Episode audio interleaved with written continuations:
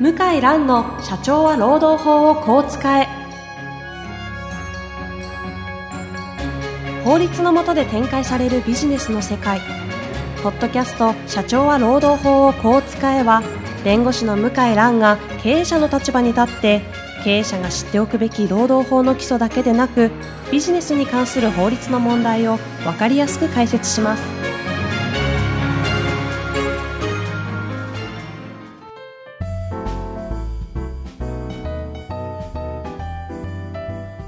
こんにちは、ナビゲーターの遠藤和樹です。向井蘭の社長は労働法をこう使え第18回。向井さん、本日もよろしくお願いいたします。はい、よろしくお願いします。また、あさってぐらいから1ヶ月ほど上海に行はい、そうです。くということで、はい。ちょっと1ヶ月収録できませんので、はい。今日は、はい。早速始めさせていただきたいと思うんですが、最近ですね、もうマスコミでももう本なの本当に取り上げられているマイナンバはい。ーについて今日はお話をお伺いしたいなとはい。思っております。はい。マイナンバー制度ですが、実際にじ、あの、これについていろいろお問い合わせというと変ですけども、ありますか？そうですね、あの、マイナンバー実施されることに備えて、はいまあ、社内でどういった体制を取ればいいかとか、ええ何かこう、決まり事とか、規則を設けた方がいいかとか、うんそういったご相談、少ないですけども、今までもありました。あ、やっぱりそうなんですね。はい。その中で、まあ、こう、巷ではいろいろ言われてますが、向井さんの方からこう、言っておきたいことというか、実は、みたいな話があったりすると。そうですね。あのー今もうマイナンバー競争局みたいにですね、うん世の中がなっていて、ちょっとはい。ちょっとしたパニックに陥ってるような気もしないではないんですけども、でまあ、冷静に条文をですね、読んでみますと、マイナンバー法6条はですね、はい。ちょっと読みますと、うん個人番号及び法人番号を利用する事業者は、基本理念にのっとり、国及び地方公共団体が、個人番号及び法人番号の利用に関し実施する施策に協力するよう努めるものとすると書いてます。はい。はい。まあちょっと長い文章ですので、うんまあ何が言いたいかちょっとわかりづらいんですが、はい。要するに、えー事業者、まあ多くの場合は法人ですね。ええ会社。はい。えー会社は今も、お例えば源泉徴収票うにん。従業員のマイナンバーを記入する義務義務があるとかですね。従業員からマイナンバー集めなきゃいけないとか言われていますけども、はい。紛争してますよね、皆さん。これは実は努力義務であって、はい。これを怠ったからといって、はい何かまあ罰則がとかですね、うんペナルティがあるわけではないというのが、実は現在の法制度ですと。そうなんですか。はい。周りの社長さんたちも、ものすごい数の方々が奔走されて、はい。どうしようどうしよう。というかもう忙しくて暴殺されそうなはい人。事の方とかね、はいい、。っぱい見てますけども。はい。えー、うちは、ちょっと今はできないと。はい。えー様子を見てから、えー従業員からうんうん。マイナンバー集めますと。いうこと自体は、まあ何か、えー、罰則があったりするかというとないので、ほ別に許されてしまうと。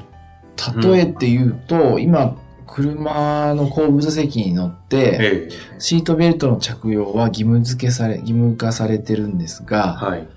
あの、高速道路でシートベルト着用しないと、反則金ですね、うんうん。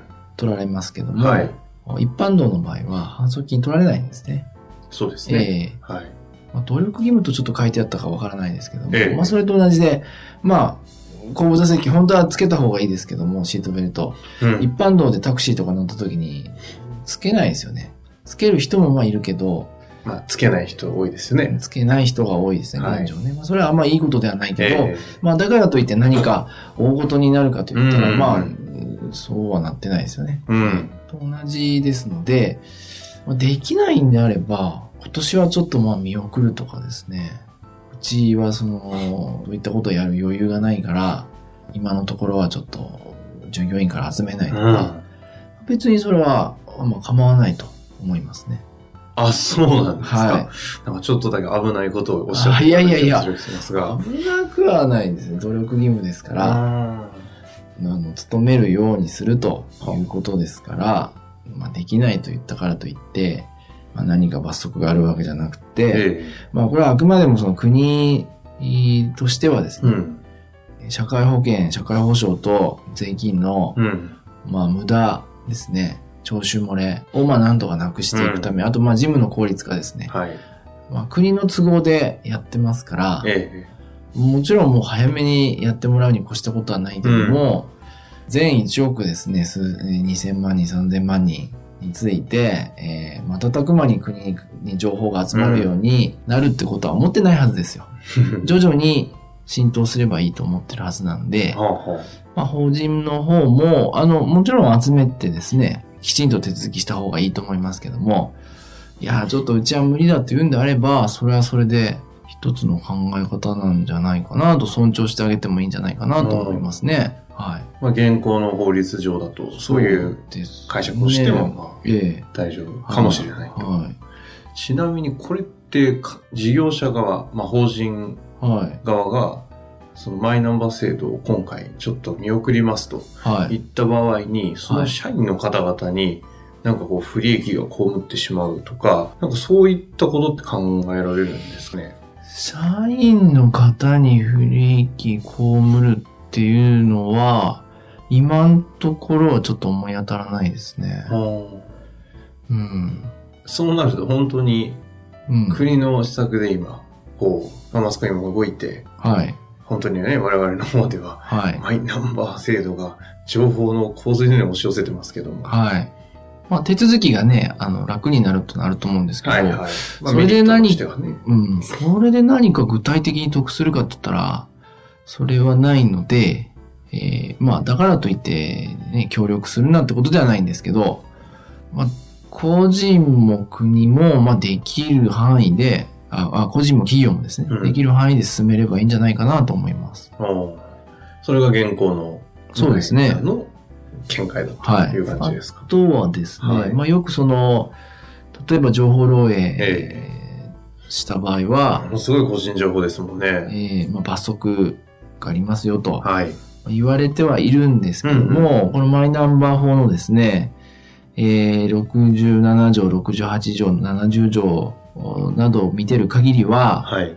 まあ、故意にですね、うん。不正な利益を図る目的で、マイナンバーをこう他人に提供してしまうということを罰則の対象に、あと盗んでしまうとかですね、えっ、と、書いてあるので、うっかり漏らしたとかについては、これは罰則の対象外なんですよね。ほですので、えー、まあもう会社としてやれることはもちろんやった方がいいんですけども、悪い人はどんな措置を講じても、まあ集めちゃいますよね。うん例えば、パソコンの画面に映ってる情報を手書きで映したりすれば、まあ相当まあどんなシステム使ったとしても漏れちゃいますえよね。そうですね。ええコピー禁止のうん。なんか電子ファイルとか、使ったり、えーまあ、厳重にそのパスワードかけたりしてても、結局頭の中に記憶えしたり、うんうんか手で書き写せば、もう漏れちゃうから、はい。だやれることは、まあやった方がいいんですけど、もうす、あとはもう、ちょっと不可抗力に近いこともまあ起きますよね。う。うんまあでも言っても罰則規定がないって今おっしゃってるのは、例えば会社側で言うと経営者とか、まあ人事とか、シス。テム管理側が何かしらのデータベース管理する際とかに、はい。それが仮に外に漏洩したとしても、特に罰則は起きない。ああ、えっ、と、漏洩の、だその、対応ですね。内容。うん。わざと USB にコピーして、名簿業者、名簿業者ってあんのかな今わかんないです。あります、あります。名簿業者に売ってお金をもらう。はい。典型的にはこういった例。まあ、個人情報保護法も、今はすごくいろいろ、まあ、一人歩きしてるところありますけど、もともとそういう名簿業者、あまりにもその、野放しでうん。個人情報って、まあ、収益得ていたので、まあ、それに歯止めをかけるってことがあったと思うんですけど、はい。まあ、マイナンバーも同じで、うんうん。えーあくまでもその、刑事罰については、不正な利益を図る目的でとかですね、えー窃盗、窃取とかですねは、まあそういった、ちょっともう犯罪に近いようなレベルの行為だけを、悪質な行為だけを対象にしてるので、うんあんまりですね、まあ、漏洩、もちろんそれは民事上の責任とかも発生しますから、まあ、漏洩していいってもんじゃないんですけど、まあ、やれることの範囲で、あの、無理なくやるしかないし、うんそれ以上ちょっとできないんじゃないかな。それ以上あんまり心配する必要ないんじゃないかななんて思いますね。その心配する必要はないっていうのはだ誰がってことですか？要するに、もうその小さな会社なのに、もう、例えば今言われているのは、いろいろまあ、その、マイナンバーのですね、え管理措置っていうんですかねえ。はい。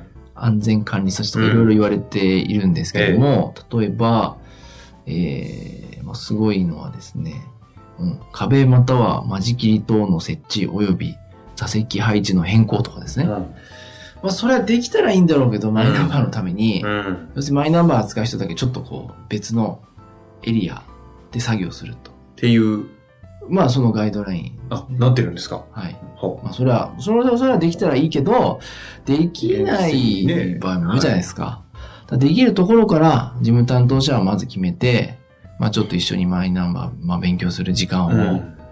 あの、ちょっと決めるとか、できるところ始めればいいんであって、全部最初からちょっとなかなかできないんですよね。うんで、できないんだったら、もうマイナンバー最初会社としてあ集めないとか、別に構わないと思いますよ。なるほど。日本人真面目だからもう一回左に動くともう一気に左に動きますけど、しかも全員右向け右そうですね。感じですよ左、ね。左、右にもはい激しいですけど、まあ冷静にちょっと考えていただいてもいいんじゃないかなと思います。経営者の方にとってはね、少しありがたいというか、ま今本当にね、大事な時期だったりした場合に、そうですね。見送るというよりも、そうですねちゃんとやるということの前提の中で、そうですね。来年に見送って、はいしっかりやると、はい体制を整えるとはい。いうことも選択肢としては可能だとそうですねいう。ことなんですね。はい。ちょっとまたマイナンバーのお話は、今後ね、いろいろと、最近になるともうすでにね、いろいろ、あの、社会問題にも、そうですね。詐欺に、はい詐欺の手段に使われたりね、してます出てるみたいなので、まはい。あ、そのあたりも含めて、またちょっとじ折を見て、はい。お話を伺えればなとはい思っておりますので、はい。はい。本日はありがとうございました。ありがとうございました。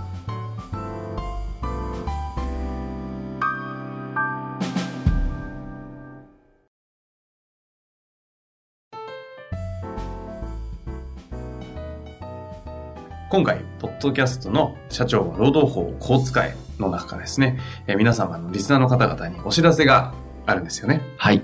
あの、なんかいろいろとお客様とか、はい。リスナーの方に直接会う機会があって、はいなんか聞かれたことがあるというふうに聞いてるんですけど、そうですね。あの、ポッドキャストで、えー話を聞いているけども、質問とかもしあった場合は、えーどこに問い合わせをすればあいいんでしょうかといううんお問い合わせいただきましたので、まあいい機会ですので、えーちょっと、まあ何か特典も含めて企画を考えようかなと思ったところです。というあの、向井先生のあの、ご依頼を受けましたので、あの、こちらの方で質問フォームをご用意させていただきました。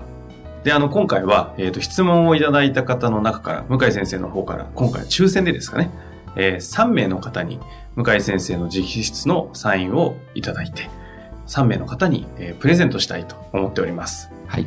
で、質問フォームなんですけれども、えー向井先生のホームページ、検索は、向井蘭、ロームネット、向井蘭、ロームネットで検索していただくと、向井先生のホームページに飛びます。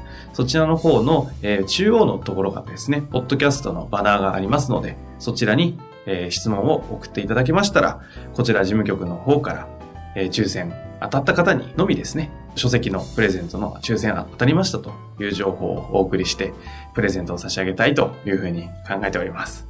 どんな質問が欲しいとか特にありますかね？いや、特に、あの、もうマニアックなものでも全然問題ありませんので、ぜひあのね、その専門家の社労士の先生だったりも、あの、全く問題ないというふうに考えているいるようですので、まあマニアックな質問から本当に、そんなこと聞いていいのかなみたいな質問まで、はい。ぜひあの質問、お問い合わせいただけたらと思います。はい。以上です。はい。